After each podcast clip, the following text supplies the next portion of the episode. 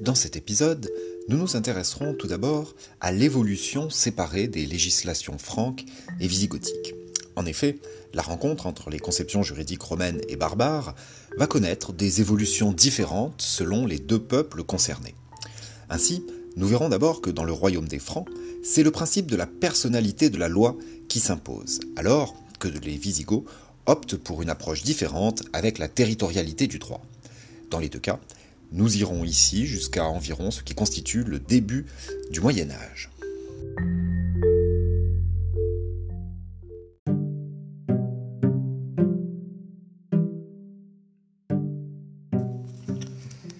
Intéressons-nous à présent à la législation du royaume franc et à sa mise en œuvre à travers le principe de la personnalité des lois.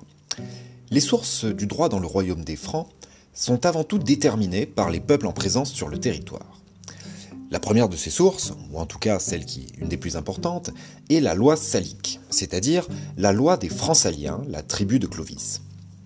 Cette loi est en réalité un ensemble des coutumes franques mises par écrit, rédigées au début du VIe siècle en latin. Il s'agissait ici de copier le modèle des différents recueils romains dont nous avons pu parler euh, auparavant. Cet ensemble de coutumes franques, donc, est une reprise du système du Vergeld. Cette loi s'est diffusée grâce aux conquêtes des Francs et s'est appliquée aux autres barbares vivant sur le territoire du royaume des Francs et soumis par eux. Le terme de loi salique connaît aussi une certaine célébrité en France au XIVe siècle lorsqu'il est utilisé pour désigner la succession à la couronne de France. On rappellera ici très brièvement qu'il s'agissait en réalité de justifier la transmission de la couronne à une branche cadette de la famille royale, et pour justifier cette transmission, les juristes français qui devait ici faire face aux juristes anglais, car il y avait un prétendant anglais au trône de France, les juristes français étaient allés chercher dans la loi salique des Francs des justifications permettant de transmettre le royaume et ainsi échapper aux prétentions anglaises.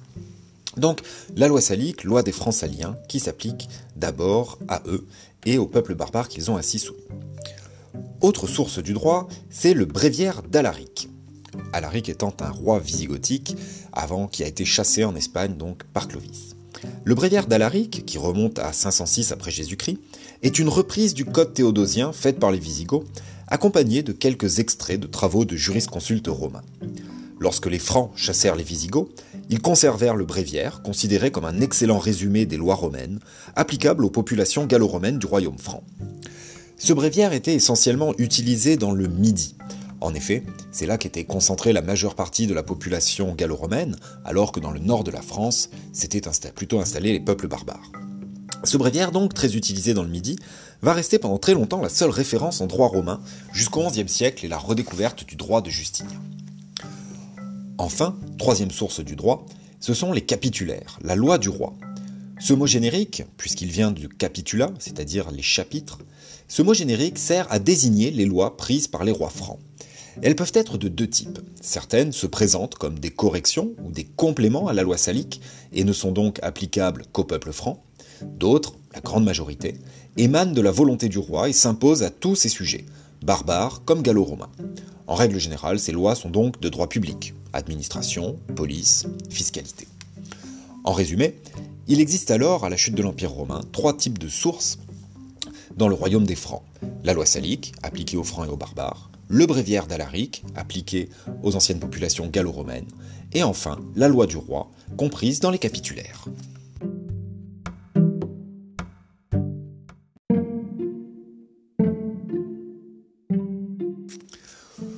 Pour articuler entre elles ces différentes sources du droit aux origines très diverses, les Francs utilisent le principe de personnalité des lois.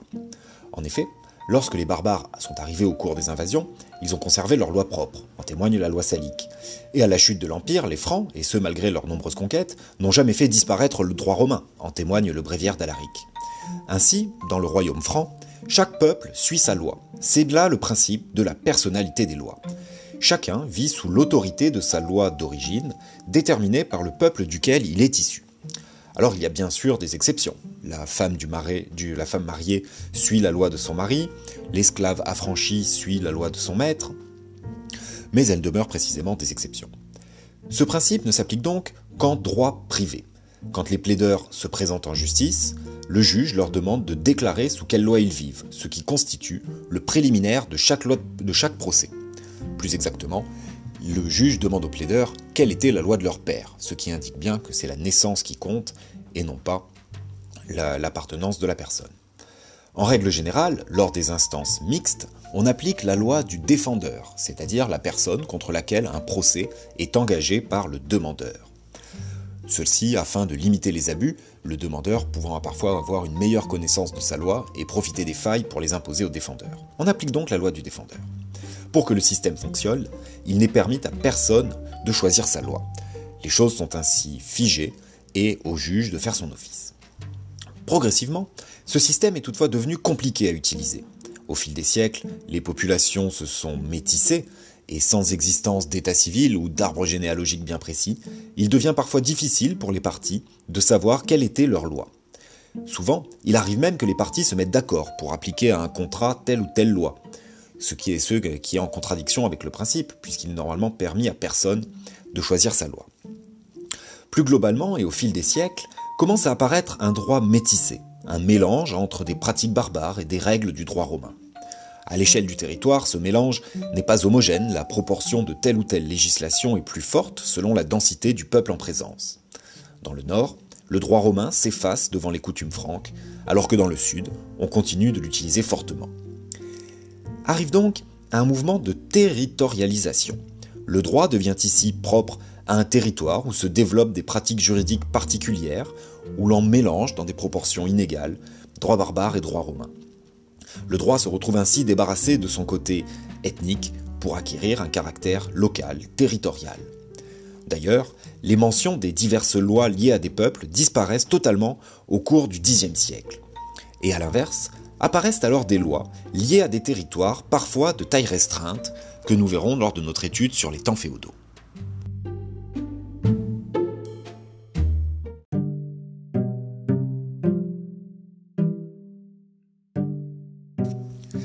Il convient à présent de s'intéresser à la législation visigothique et à sa mise en œuvre au travers du principe de la territorialité du droit.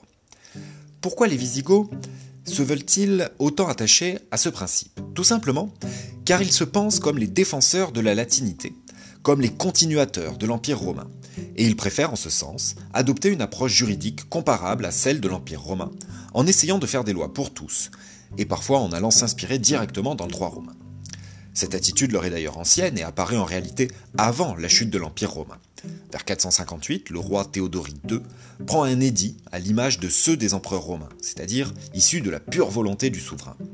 Par ailleurs, le but de cet édit était de résumer et de compléter le code Théodose, ce qu'il fait au moyen de 153 articles, et ce qui montre bien les liens étroits que la législation visigothique va entretenir avec la législation romaine. Cette loi romano-barbare vise une application territoriale et non personnelle, et s'impose aussi bien aux Gallo-Romains qu'aux barbares vivant sur le territoire des Visigoths.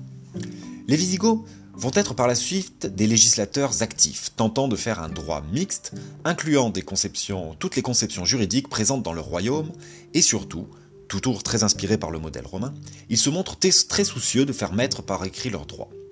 Ils ont ainsi une fine connaissance du droit romain, connu par le biais du code théodosien, et par les œuvres des jurisconsultes, connus des praticiens. Progressivement, les Visigoths vont arriver à créer, au moyen de plusieurs codifications, un droit original. D'ailleurs, certains historiens voient, voient dans cet exemple une des justifications de la naissance d'une véritable nation espagnole. C'est peut-être aller un peu loin. En tout cas, ce droit original à l'intérieur duquel va changer la proportion prise par telle législation, au détriment d'une autre.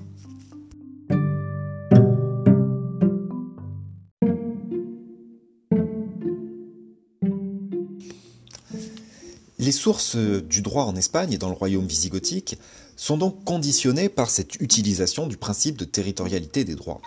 Et elles donnent naissance à un ensemble d'œuvres originales qu'on peut regrouper sous l'appellation de codification visigothique. La plus ancienne est le Code de Ric, elle a été réalisée à la chute de l'Empire romain en 476. Ce travail est l'œuvre de juristes romains et cette codification se veut une synthèse entre les lois romaines et visigothiques en mettant par écrit certaines de ces dernières. On y retrouve donc des principes germaniques qui coexistent avec des lois d'inspiration romaine, l'ensemble étant tout de même très fortement romanisé. Par exemple, on peut noter la disparition de la responsabilité familiale, alors qu'elle était valorisée dans les législations barbares, au principe donc, en, substitution à la euh, responsabilité individuelle valorisée dans le droit romain. Le code de Ric, malgré tout, sera légèrement mis de côté, puisqu'en 506 est promulgué le code d'Alaric, qui est une reprise de constitution du code théodosien, complété par quelques fragments de jurisconsulte. Néanmoins, ce code d'Alaric n'a pas le temps d'être réellement étendu à la péninsule espagnole.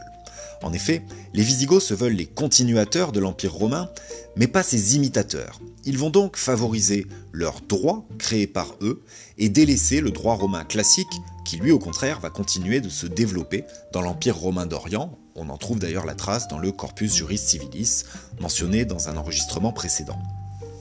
C'est bien là hein, l'attitude des Visigoths que de favoriser leurs propres droits en utilisant un peu les cadres de pensée de l'Empire romain mais c'est bien leur législation qu'ils entendent mettre en avant. Et c'est ce qu'on retrouve justement dans la codification suivante, le Liber Judiciorum, I-U-D-I-C-I-O-R-U-M, codification qui date de 654, faite par le roi Recesvint, R-E-C-E-S-W-I-N-T-H, triple au Scrabble. Ce Liber Judiciorum est donc une reprise du Code de Ric, enrichi de près de deux siècles de législation royale visigothique. On voit bien ici cet intérêt pour les Visigoths à mettre en avant leur législation. Et là encore, tradition romaine et germanique cohabitent. Les rois visigoths souhaitaient d'ailleurs que ce texte soit l'unique législation malgré la disproportion de population, puisqu'on estime qu'au 7e siècle, en Espagne, c'est à peu près 200 000 visigoths qui cohabitent, qui cohabitent avec 4 millions d'hispano-romains.